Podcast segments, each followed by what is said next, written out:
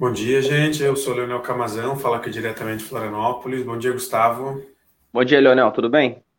Tudo bem. Esse é mais um 30 Minutos de Resistência com os nossos principais acontecimentos aí da semana.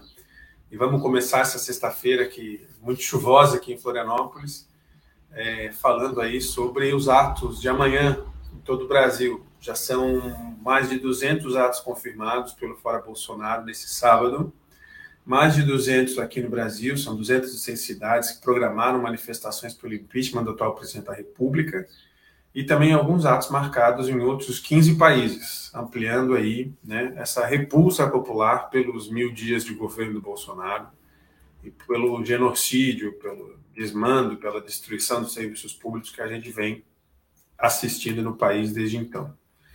É, Claro que a manifestação em São Paulo deve ser a maior delas, né, Gustavo? Inclusive com a presença confirmada aí de diversas lideranças importantes do movimento social e da política, né? Vamos ter aí presidente, não só o presidente do PSOL, Juliano Medeiros, mas também o companheiro Guilherme Boulos, Ciro Gomes, o Haddad, entre outras figuras aí da esquerda brasileira que devem estar no ato em São Paulo nesse sábado.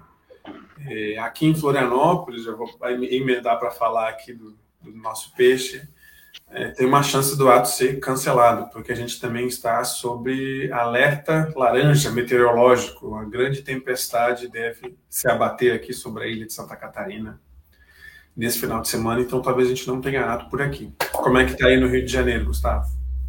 Então, Leonel, aqui no Rio de Janeiro, pela primeira vez o ato toma o caráter de frente ampla, né? Eu acho que a, o que aconteceu no último período, a pressão exercida pela CPI, né? O ato do, do próprio o ato bolsonarista, né? Do 7 de setembro, acendeu o sinal de alerta, né?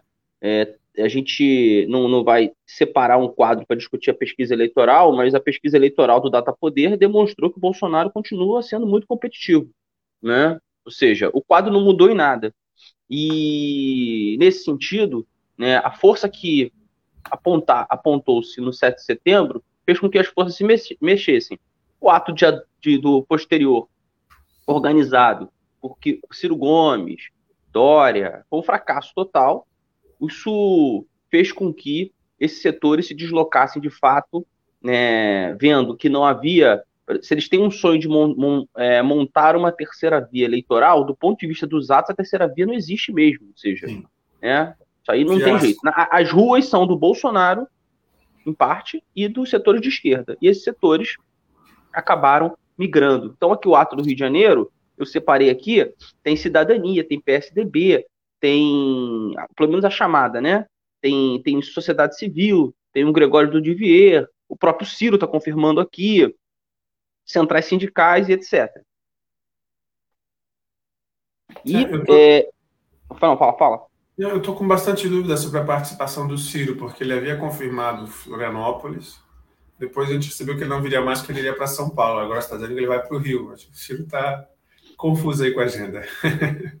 a questão do Ciro aqui é que, como o ato do Rio de Janeiro é de manhã, é possível que ele tenha duas agendas. Isso não vai impedi-lo de ter agenda, é comum até que essas personalidades elas participem do ato aqui, participem do ato de São Paulo, porque é, não é conflituoso o, horário. Pelo contrário, o ato do Rio ele termina quando o ato de São Paulo está começando. Então eu acho que não é um problema. Então só concluindo, é, é, é o caráter de frente ampla. É, tem setores da sociedade mais, mais complexos e setores da esquerda a, é, tam, também compreenderam esse processo. Eu acho muito positivo o fato de sentar o PT e o Ciro no mesmo palanque, junto com as centrais sindicais. Né? É, isso é uma novidade que a gente não teve até agora. Eu acho isso importante para a gente registrar. É, com certeza, Gustavo. Acho que é um momento importante de unidade que a gente precisa estar promovendo né, nas ruas e fazer esses setores que andam se bicando algum tempo por conta das eleições de 2022 estarem no mesmo lugar, no mesmo palanque, é bastante. Não, então, aí o, o ato aqui vai ser é, na Candelária, acho que sai do, do busto do zumbi, vai para Candelária, né, e tem um, parece ter um caráter um tanto mais parecido com aquele processo do, do Direta Já, né?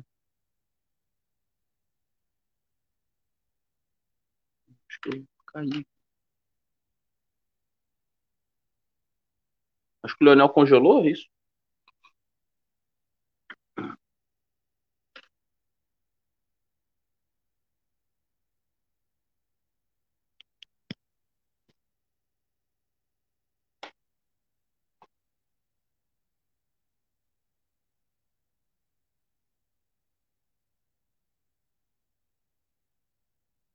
Caiu. Bem, acho que o, o Leonel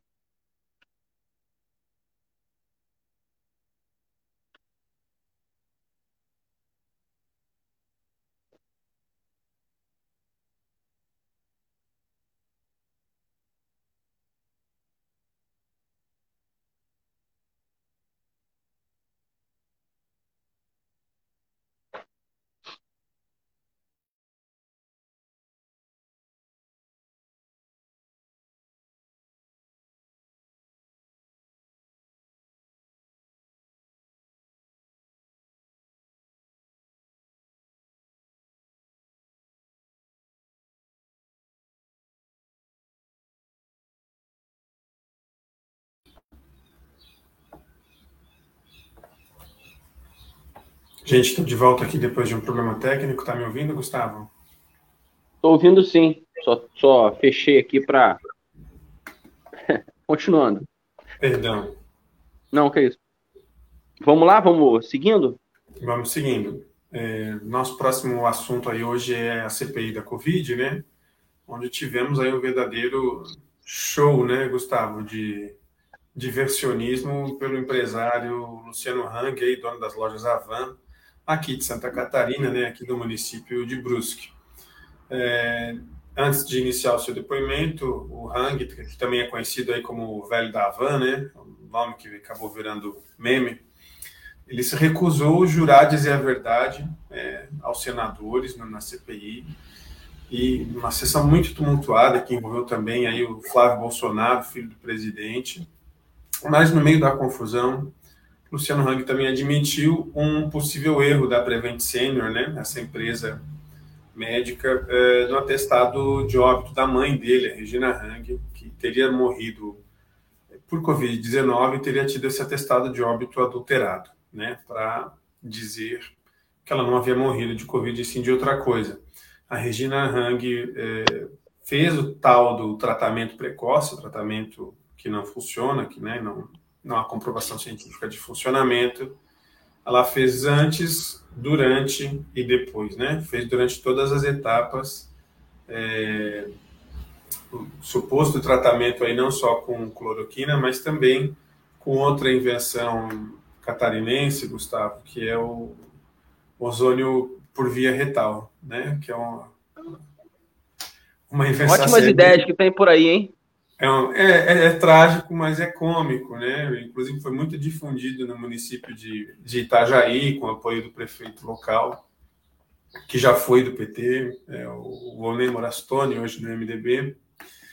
É, mas, enfim, voltando à CPI, os senadores questionaram Luciano Lang também sobre seus laços com a Prevent Senior, com o gabinete paralelo, né?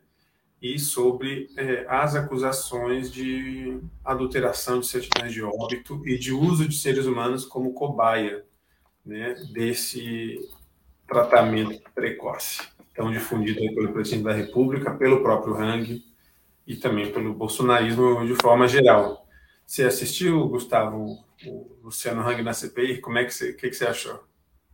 Eu vi, eu vi um, eu vi que o o Luciano Hang ele foi convocado lá para tratar desses temas aí. Para ser bem franco, eu acho que a CPI, eu já falei que várias vezes, ela tem que concluir, né? Ela começa a, a avançar por outros crimes, de fato, né? É, que merecem, inclusive, novas CPIs, né? merecem investigações, mas é, uma CPI ela tem objeto estrito. E eu acho que nesse momento de crise das instituições, a gente não deve é, construir né, mecanismos é, sem lastro legal, entendeu? Então eu sinto que a CPI ela precisa, de alguma maneira, encontrar o seu caminho, que é um relatório que aponta os crimes do Bolsonaro, certo? A ida do Luciano Hang, ela vem a tentar jogar luzes sobre um processo que é muito grave, que é da ocultação de dados e de uma política é, deliberada de uma empresa que presta serviço é, à, à, população de saúde e jogou contra a saúde dessa população. Ou seja, é, de alguma forma até contribuiu para a morte de algumas pessoas. E por incrível que pareça, Luciano Hang, milionário, utilizou um, um plano que para todo mundo, que todo mundo que conhece aí, o Prevent Senior, é um plano para a população de classe média, vamos assim dizer, não é um plano dos mais é, caros, vamos dizer. Com certeza ele teria condição da mãe estando com Covid levar, como esses caras fazem, para levar para os grandes hospitais, Sírio-Libanês, ou seja, os grandes hospitais do, do, do, Brasil onde as autoridades se tratam, diferente da população que se trata em geral do SUS e, e uma parte da classe média que se trata nesses hospitais privados. Estranhamente, Luciano Hang ele operou uma política de marketing alinhada ao governo para poder promover o governo e a sua tática, que era na sua estratégia de combater o Covid pelo, pelo, pelo kit, né? Um kit é, anti-Covid, que acabou dando errado em que chegou a, a, a, a CPI, né, e ficou provado que esse cara não tem escrúpulo nenhum, né, porque ele colocou a vida da mãe em risco para defender um projeto pessoal de alinhamento político ao governo, né, ficou... e aí ele foi chamado lá para poder ser escrachado. A minha opinião foi isso. Ele foi lá porque ele é, ele, ele é aliado do Bolsonaro. Eu não estou dizendo que os, que os senadores não deveriam assim exatamente fazê-lo. Ele foi e que não houve uma como é que eu posso. Não, não, não, não é que não teve serventia. Esses caras merecem ser escrachados, como o tal de Oscar é, Facuri também foi chamado lá para tomar um esculacho do, do Contarato, que na condição de presidente da CPI poderia até, se ele falasse alguma coisa, até prendê-lo, se fosse o caso, né? Dar o porte de prisão. Esses caras merecem isso, porque esses caras estavam achando, e isso é importante para desgastar o Bolsonaro, que esses setores da burguesia, apoiados pelo governo, achavam que poderiam fazer o que quisessem e não seriam né, chamado a responder pelos seus crimes e pelas, pelos fake news e etc. Então, eu acho que o Luciano Hank foi lá para justamente isso, né, para ser colocado contra a parede, né, foi obrigado a apresentar no começo lá, é, as perguntas eram sobre se ele tinha é, empresa no exterior, se eles tinham offshore, esse tipo de coisa incomoda, não só ele, mas como parte do, do que ele também ele é empresário, mas ele, ele deve ter sócios né, os seus sócios e tudo mais, que é a exposição do, da, da sua estrutura empresarial. Isso incomoda muito esses caras, entendeu? Isso incomoda, inclusive, no sentido de que né, é, limites, né, para impor limites à atuação desses caras junto ao governo Bolsonaro. Sim.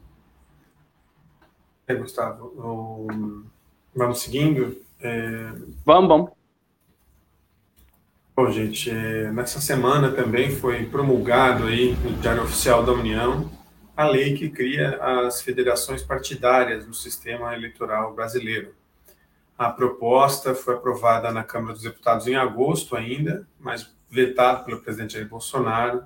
Mas agora, na última segunda-feira, o Congresso Nacional, tanto a Câmara quanto o Senado, derrubaram o veto e, portanto, a regra já passa a valer nas eleições de 2022 a federação partidária ela permite que dois ou mais partidos se unifiquem para disputar as eleições.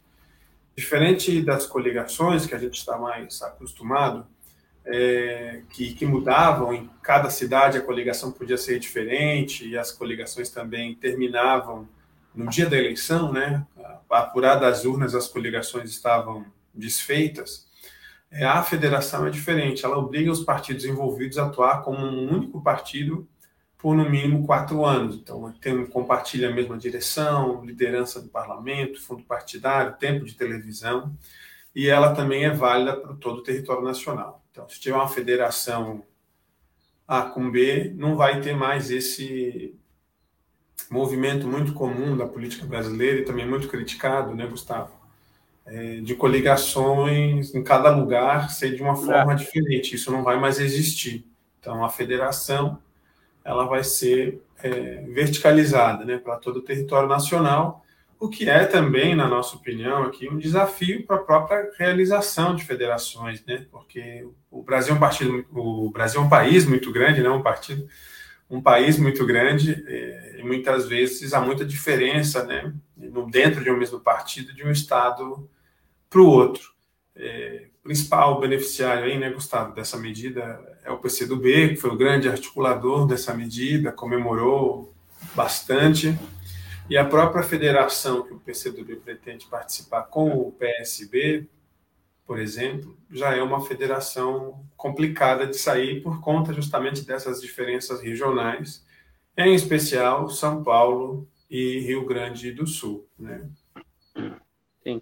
É, eu, eu acho que é, essa federações partidárias foi uma construção para resolver problemas é, específicos de alguns partidos, né? É, até porque os grandes partidos, partidos é, que primeiro assim, antes de tudo dizer que o, tem um debate assim meio torto assim, dizendo que o Brasil tem muito partido, essas coisas. Eu acho que é um debate meio que a gente precisa é, sair um pouco desse senso comum, entendeu? O Brasil é um partido, Brasil, partido, Brasil é um país de 200 e tantos milhões de habitantes, às vezes 10 milhões de habitantes para mais. Então, ter 30 partidos, ter 40 partidos, pela, pela, pela, pelas diferenças regionais, é plenamente possível e razoável. As federações, elas, elas tentam dar uma solução para, para esses partidos que são muito regionais, ou seja, é muito comum que um partido seja forte em três ou quatro estados e não tenha quase nada em outros estados. E por causa disso, ele teoricamente, na, com as federações eles podem se juntar.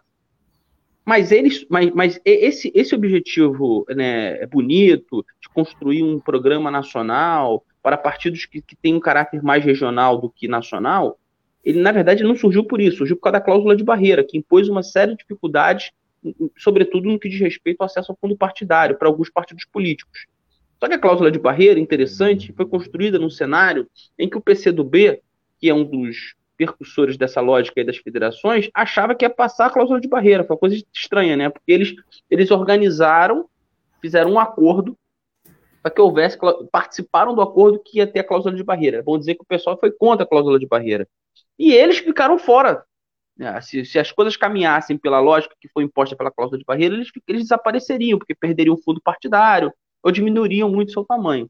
E eles, a saída deles agora foi articular uma federação partidária é, que como, te como tu falou, vai ter dificuldade de decidir, porque tem diferenças regionais grandes. O que, que é o PSB lá de Rio Grande do Sul? Parte de direita, a verdade é essa. Né? É, uma, é, uma, é uma ala direita, à direita do PS, PSB. E o PCdoB do Rio Grande do Sul é um partido respeitável, tem a Manuela Dávila, enfim, tem um, tem um, é de esquerda, assim, resumo. Né? Então, vai ter muita dificuldade. Então, eu acho que a cláusula de a, a federação partidária ela vem para re resolver isso. É, eu não sei como é que isso pode ser implementado. Eu vi também que parece que o PV, a rede, né, e, a, e o Cidadania vai, vão, vão fazer também uma, uma, uma federação partidária, porque são partidos bem pequenos. Agora, é, eu acho que agora é aguardar e ver como é que isso vai desenvolver e, de fato, se de fato vão ter punições que eles prometem para caso é, o partido rompa né, a federação partidária, porque também pode montar, depois a lei não amarrar muito as punições, as pessoas romperem e virar uma coligação, né, assim como outra qualquer. É, Gustavo, também não ficou muito nítido para nós assim em que momento que a federação deve acontecer, né? Se é antes do registro das candidaturas, se é depois, se ela só pode ocorrer no ano eleitoral ou se esse período de quatro anos pode ser a partir de qualquer ano, né? Acho que isso não, não ficou bem, bem divulgado. É, agora nós vamos falar aí da reforma administrativa, da PEC 32, né? Que, mais uma vez, a votação foi adiada.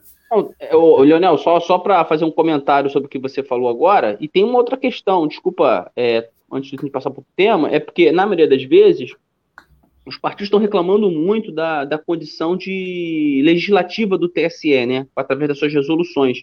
Mais uma questão que vai para a resolução do TSE. Eles não resolvem do ponto de vista legislativo, não, não é, é, esmiuçam na lei, Sim. e o TSE que vai resolver com as, com as resoluções lá, aí depois eles vão reclamar que o TSE legisla julga e tudo mais. Mas tem que ser uma resolução do TSE que vai definir as datas disso aí. Porque, de fato, a lei não está não tá, não tá, tá sendo clara. Né? É. Desculpa te é. interromper, mas isso era importante dizer, porque essa crítica ao TSE, na verdade, é uma, uma crítica que vem a reboque da falta da capacidade legislativa do. E, e a mudança constante, né? Do Sim. parlamento, a mudança constante de regras do parlamento, né? Sim, cada eleição é uma regra, né? É. Toda eleição a gente tem regras diferentes, isso é bastante esquisito. É, bom, Gustavo, a gente vai comentar agora da reforma administrativa, né? Tivemos aí algumas manobras na comissão especial dentro da Câmara dos Deputados, e mas a proposta ainda não foi a votação, né? Segundo aí o Correio Brasiliense, é, a perspectiva aí do Arthur Lira é colocar em votação até o dia 18 de outubro, né? Para quem não sabe, a PEC da reforma administrativa, ela cria um cenário bastante instável, né, para o serviço público brasileiro, né, Gustavo? Acho que está tendo até educado na palavra instável, né? A situação é muito complicada, é, porque, em verdade, a reforma administrativa ela faz parte de, de um projeto é, que, fomos assim, externado naquele Ponte para o Futuro do PMDB, né? O, o, o programa que guiou Temer, que em parte foi né, né, garantido durante o governo Temer, com, com, com, a aprovação da reforma trabalhista, por exemplo, e continua sendo o guia do, do governo Bolsonaro, como, como, como se o Temer e Bolsonaro, do ponto de vista da política para o, a gestão do Estado, fosse uma continuidade. É, o Bolsonaro imprime a reforma da Previdência, começa a imprimir uma série de venda de estatais, né, colocar a venda das estatais em, em, em votação, né? Autonomia da Petrobras, é, autonomia, né, da colocar a Petrobras nesse debate aí que a gente vem tratando semana a semana sobre o aumento dos combustíveis. Agora tem a novidade da Petrobras, inclusive é, passa a ter o Vale Gás pela Petrobras, que é um absurdo do ponto de vista, né? Talvez a gente comente mais na semana que vem. Enfim, e essa questão da reforma administrativa era um sonho deles, acabar com a estabilidade do servidor público mas não é qualquer servidor público, é, porque estão de fora os militares, Ministério Público, parlamentares, magistrados. Portanto, é, acabar, com a, acabar com a estabilidade e acabar com as progressões automáticas, tirando uma série de direitos do qual eles dizem que vão ser para os próximos, a gente sabe como é que funciona isso. Né? A rigor, é, essa história de acabar com a estabilidade, acabar com a progressão automática, não vai ajudar o serviço público, porque vai tirar, vai, vai colocar o servidor público na mão do gestor de ocasião. E no questão das progressões, a maioria do serviço público vai ser atingida, mas a minoria que não vai ser atingida é a que mais ganha. Porque assim, não é o meu salário que é 250 mil reais, é o salário do presidente da Petrobras. Não é o meu salário que é 100 mil reais, como ganham os desembargadores do Tribunal de Justiça do Rio de Janeiro em dois ou três, é, quando rodam dois ou três é, contra-cheques, certo? É isso, eu acho que, na verdade, é um acordo político dos parlamentares para com esses entes é, e para com essas carreiras muito altas do Estado que precisam né, ganhar mais do que ganham na perspectiva deles, é óbvio, né? E não tem dinheiro para todo mundo, ou seja, ou eles equalizam isso, ou seja, ou tem que promover esse tipo de medida para poder diminuir de fato o salário dos, dos, trabalhadores da educação, da saúde, de outras carreiras, entendeu? Então, está colocado isso. Acho que tem muita luta aí colocada. É, vai ter mobilização da, da PEC em Brasília. Eu queria até passar o calendário, é, que é dia 5 e dia 6, vai ter pressão puxado inclusive pela CNTE, que é a Confederação Nacional dos Trabalhadores de Educação. Tive a oportunidade de participar do Conselho Nacional de Entidades ontem. E nesse Conselho Nacional de Entidades, definiu-se que vai ter pressão no aeroporto dia 5 e dia 6 e ato dia 5 e dia 6, às 14 horas, no anexo 2, lá da Câmara dos Deputados. Então, é, pressão total para que esse processo não, não, não passe, né? É, você mesmo falou, o governo está com dificuldade. Eu vi a reportagem do Poder do, do, Congresso em Foco dizendo que eles não têm 308 votos, porque é uma PEC. Isso é positivo para a gente, mas tem que ficar atento. O calendário é 5 e 6 e 19. Se, se, se 5 e 6 não surtir efeito, 19 vai à votação. e, a 19, a, ideia é que tenha mais gente ainda pressionando para que, é, se a gente não conseguir barrar o texto principal, algumas emendas a gente consiga derrotar nesse, no bojo desse processo. Muito bem. É, manifestantes aí do Movimento dos Trabalhadores Sem Teto, MTST, é, ocuparam nessa semana aí a rua do condomínio em que vive o senador Flávio Bolsonaro, filho do presidente Jair Bolsonaro. É, o Flávio comprou essa mansão, essa casa em janeiro por quase 6 milhões de reais, uma compra que foi considerada atípica, né, Gustavo, em relação ao patrimônio que, do que deveria ganhar um, um senador da República. É, e o MTST fez um protesto simbólico em frente à, à casa do, do, Flávio, colocando cartazes nos muros e fazendo um protesto aí contra a fome no Brasil, né, o retorno da fome no Brasil, que também foi destaque é, na capa do jornal Extra, né, numa foto extremamente chocante aí de pessoas brigando ali por restos de ossos, né? É um negócio assim bastante assustador. É, o MTST então fez esse ato simbólico e de acordo aí com o mais recente relatório da Organização das Nações Unidas para Agricultura e Alimentação, que é conhecida por FAO, né, na sigla em inglês, é, a estimativa é de que quase 24% da população brasileira tenha vivenciado insegurança alimentar moderada ou severa, né? A severa é a fome mesmo, né? Moderada é você não ter necessariamente todos os alimentos necessários para uma alimentação tranquila no período aí de 2018 a 2020, né? Então, um, um cenário, né, Gustavo, que o Brasil tinha superado, né, em anos anteriores, a gente comemorou muito, né, quando o Brasil é, Saiu do mapa da fome. fome né? Saiu do mapa da fome, tinha erradicado a fome.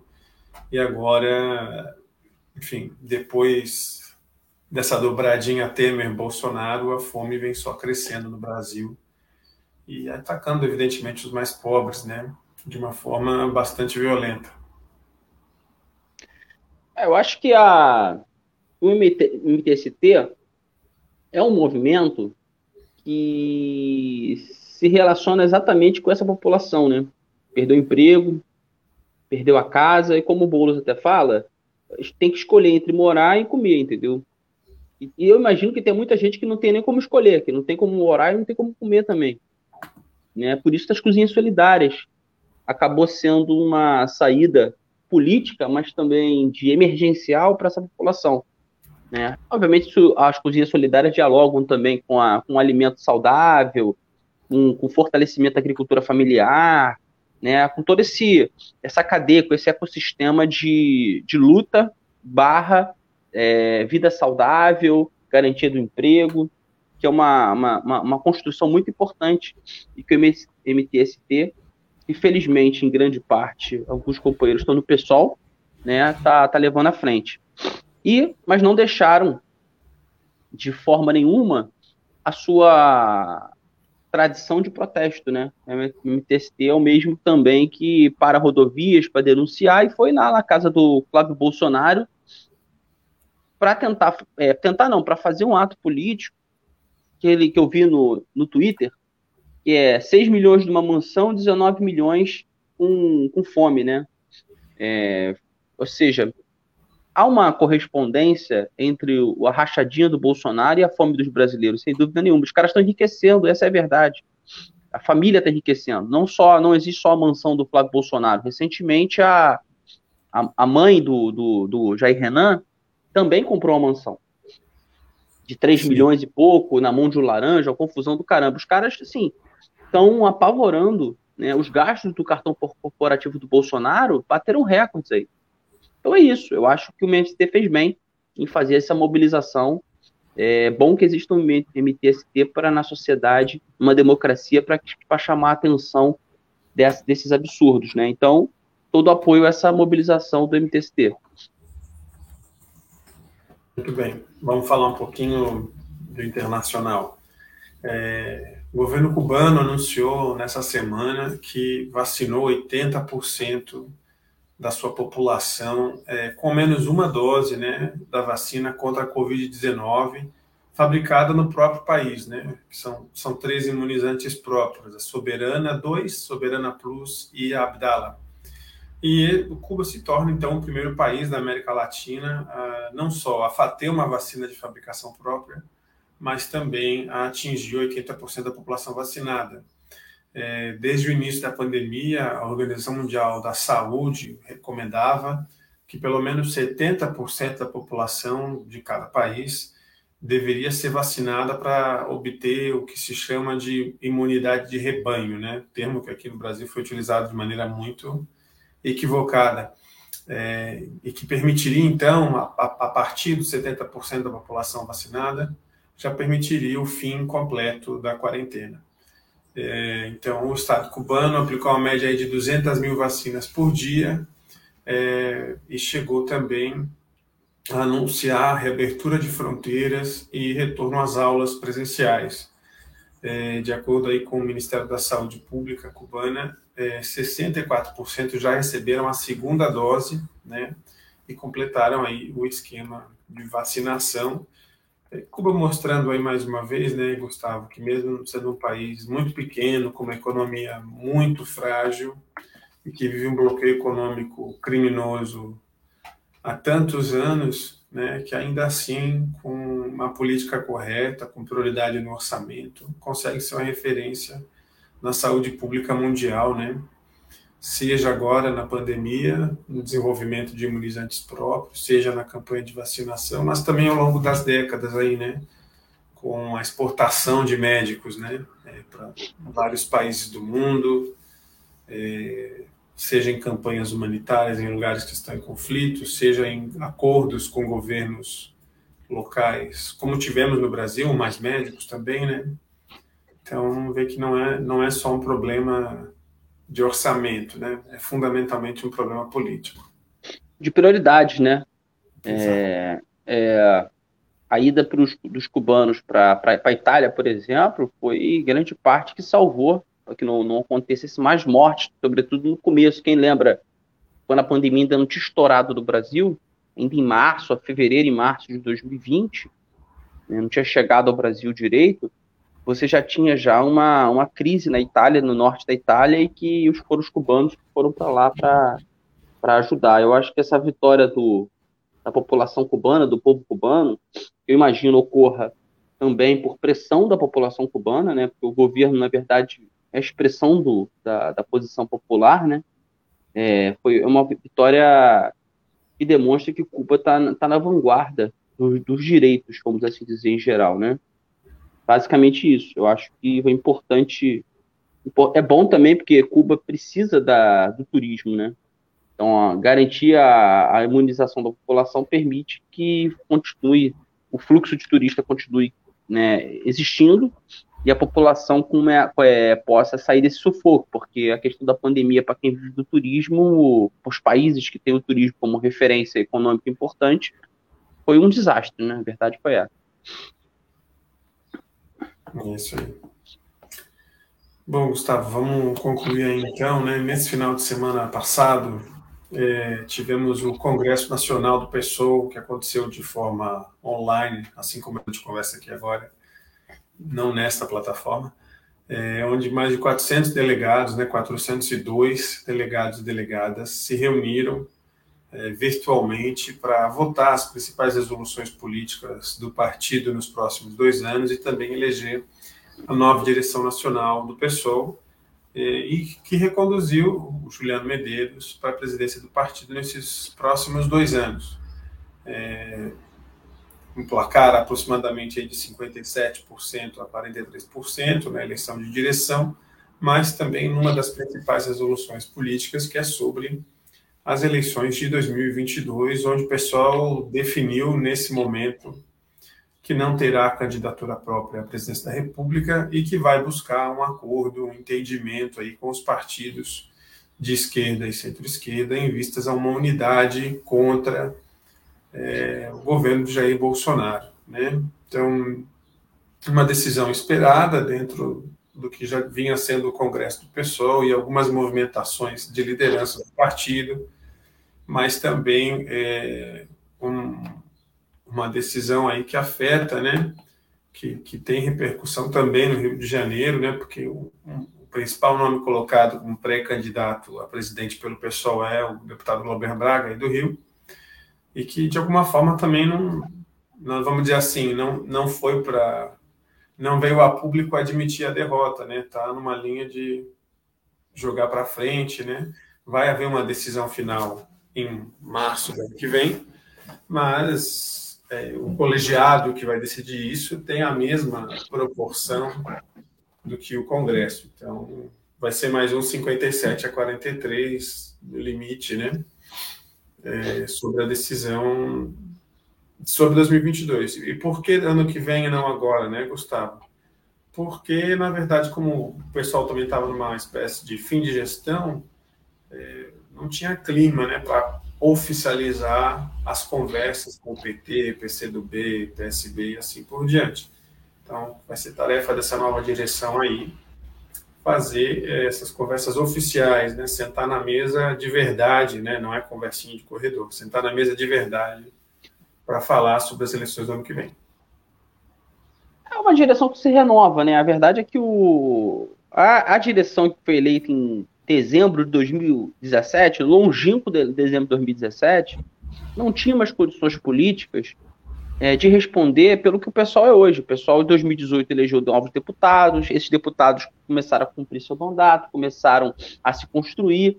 Depois veio a eleição de 2020, que acabou é, 2018 já teve uma, uma mudança significativa, que foi a incorporação dos setores do MTST, a eleição do Boulos, é, a forma como foi a eleição, a unidade dos movimentos sociais em geral. Depois veio a eleição de 2020, é, mais gente se somou, o pessoal.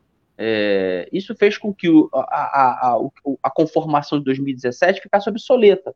Essa é a verdade. A direção se manteve, mas o pessoal já era outro. E essa nova eleição, ela meio que ajustou isso. Né? Ajustou essa, essa a direção nacional, porque a correlação de força da direção nacional acabou sendo recomposta com novos atores justos que queriam influenciar no projeto. Pra você ter uma ideia, um setor importante do pessoal é, que veio do PSTU, que foi que se organizou que foi a resistência, não tinha vaga na direção nacional, que era algo né, que não, não era razoável, ou seja, não estava nem na direção nacional, nem na direção estadual, nas direções estaduais, né? Então não era razoável que isso permanecesse, o próprio MTST, no, no é, Revolução Solidária, né? Então, eu acho que foi a melhor coisa que aconteceu e, como tu falou, agora é, essa direção tem um objetivo de sentar e negociar a partir de um programa, de uma plataforma, o que será essa campanha, quais são os pontos dessa campanha. Isso vai ser fundamental, sem dúvida nenhuma. Aqui no Rio, é, a posição do, do Glauber, ela foi uma posição que, enfim, é, tem, tem um caráter legítimo, acho que sem dúvida nenhuma, acho que todo mundo pode se lançar presidente, mas o resultado é muito claro não dá para construir uma campanha a partir de março, né? Vamos ser francos, né? Então a decisão foi que nós, o pessoal praticamente não vai ter candidato. Se ele vai estar na, na chapa com o PT, é outro papo, porque isso vai depender das conversas. Mas é, dificilmente o pessoal vai ter candidato. Eu acho que isso é um acerto nessa conjuntura. Me chamou a atenção também, Gustavo, que em vários momentos públicos, é, o Glauber e alguns de seus apoiadores tentavam fugir da pecha de isolacionistas, né? Não, nós não somos isolacionistas, nós podemos estar compondo uma frente com o Glauber, né? Com o Glauber na cabeça. O Glauber e o Lula vice, no caso, estavam pensando, né? Porque só, assim, uma... Assim, eu, olha só, eu estou bem à vontade, não, mas... eu votei no Glauber, fiz campanha pro Glauber, Certo. É, eu acho o Globo um excelente deputado, um cara que faz um. É, eu acho que ele, o mandato dele é um mandato fundamental, porque o Claro é o cara que. O pessoal é um partido, desculpa te interromper, Leonel, mas é preciso dizer isso. O pessoal é um partido que, como diz até a tese, ganhou de todas as lutas. E o Glauber assume uma luta que é muito importante, que é a luta é, em defesa da Petrobras. O Glauber é o cara que organiza, é, é, é o porta-voz dos moedeiros, que é o sindicato da, da Casa da Moeda aqui, da Petrobras ou seja, de setores do socialismo público. É um cara que gira o mandato dele para isso. Eu acho que é uma função fundamental. Né? Outros deputados não fazem isso. Isso é verdade. tem outras lutas, na negritude, enfim, dos direitos humanos. Eu, eu acho que é isso. Eu acho que o pessoal, inclusive, tem que aumentar para a gente poder acompanhar o Glauber cumprir essa tarefa. Né? Eu me preocupo se o Glauber não foi eleito deputado federal. Agora, sinceramente, eu acho que é, argumentar de que a gente é, quer unidade com um setor, setor do, com, com outros partidos e lança uma candidatura que é uma candidatura que, vamos lá, se fosse a candidatura do Boulos. Não é competitiva, né? Não é competitiva. Então, qual é o problema disso? O problema é que a sinalização que a gente daria se a gente lançasse uma candidatura e começasse a fazer campanha e, e fizesse um movimento de campanha é de que a gente não estaria jogando na unidade, estaria não, jogando contra a unidade. É justamente isso que eu ia dizer, Gustavo, porque durante o debate houve essa, essa fala né, de que poderia ser uma frente em torno do Glauber mas durante o espaço do Congresso foi apresentado, inclusive, uma pré-candidata a vice do Glauber, do PSOL. Quer dizer, era um movimento de, de fato de, de isolamento. Né? Se, se a candidatura própria é do PSOL e a vice é do PSOL, né? É. como é que você vai falar em unidade? Né? É, um... é, mais grave ainda, né? porque isso aí é. demonstra que para a sociedade, pra, pra, no, na rede social, é, é, às vezes passa a ideia de que, assim, a constru... o argumento é esse, a narrativa é, estamos construindo uma, um, oferecendo nome à unidade, que é, que é, legítimo. Por exemplo, a Manuela Dávila ofereceu seu nome à presidência e depois virou vice do Haddad. É aquela coisa, né? Isso é comum. O problema é que, na prática, no mundo real, quando vai para o Zoom lá da Congresso, isso não acontece. O cara apresenta a candidatura à presidência, já apresenta a candidatura à vice-presidência, já começa a discutir outras coisas e o caminho é sem volta, Sim, ou seja, montar uma campanha eleitoral de 1% do pessoal, correto? Porque nem a nossa figura principal nacional, que é o, o Boulos, toparia fazer um movimento desse, porque, inclusive, está muito bem colocado em São Paulo, né? Que é, e, e assim, para resumir, eu acho que a gente vive no pessoal eu estou no pessoal desde 2004, eu posso falar isso, porque né, eu entrei no pessoal quando o pessoal nem era pessoal ainda, era movimento por uma nova esquerda e tudo mais. O pessoal vive um dilema também de assumir candidaturas, é, de construir projetos competitivos, e tem setor, às vezes, do pessoal que tem uma certa vergonha disso, entendeu? Então, é, é, é óbvio que governar o estado de São Paulo com bolos era é muito importante. Ser competitivo no estado de São Paulo o Boulos chegar no segundo turno no, no, no, município de São Paulo, na última eleição municipal, é muito importante. Então, eu acho que nós precisamos, enquanto pessoal, é, é, construir um projeto né, de, de, de, sociedade antenado com a realidade que a gente está vivendo hoje, entendeu? Os caras estão passando reforma da Previdência, passaram, passaram a reforma da Previdência, passaram PEC 30, estão querendo passar a PEC 32, aqui no Estado nós estamos numa batalha danada, e o pessoal é muito importante é, no parlamento, mas também seria muito importante que a gente elegesse governos populares. Isso faz muita diferença no mundo real né, da, da, das lutas, entendeu? E eu acho que é, o pessoal contribui muito estando em unidade é, com esses setores. É, um campo popular dos governos do Estado na presidência da República. Sinceramente, eu falo para todo mundo, é, tem muito colega meu que eu, é honesto, da política, fala assim, ah, é, precisamos da terceira via. Eu falei, não, gente, olha só, você pode fazer o que quiser, mas o fato é que vai ter Lula e Bolsonaro no segundo turno, e o Lula não tá. E, o, e, a, e a condição do Lula no segundo turno vai depender da unidade do primeiro turno da esquerda. Porque a forma como ele chega no segundo turno vai ser central para a gente derrotar o Bolsonaro. Não dá mais para, não tem espaço político para a gente fazer o que a gente fazia de sair com uma candidatura programática no primeiro turno, esperar para ver o que vai acontecer no segundo turno e apoiar timidamente o candidato do PT. Essa é a verdade. É, claro. Não fomos nós que produzimos o bolsonarismo. Esse, essa, essa realidade da política, com figuras como Bibo Nunes, o, esse senador de Santa Catarina, foram construções é, da sociedade mesmo, mas eles são reais, eles estão lá. Eh, só para lembrar, a presidenta da Comissão de Constituição de é Bia Kiss. É isso, o mundo é esse, é, não tem outro mundo. Né? É, nós, temos que, é, nós temos que produzir política para esse mundo, não para o mundo que a gente quer. Né? Infelizmente, o Bolsonaro é presidente, a Bia Kiss é, é a presidenta da Comissão de Constituição de Justiça, o Lira, tá, que apoia o Bolsonaro, é o presidente da. da, da é, o, é, o, é, é a, tá na presidência da Câmara dos Deputados e assim por diante, felizmente. É isso aí.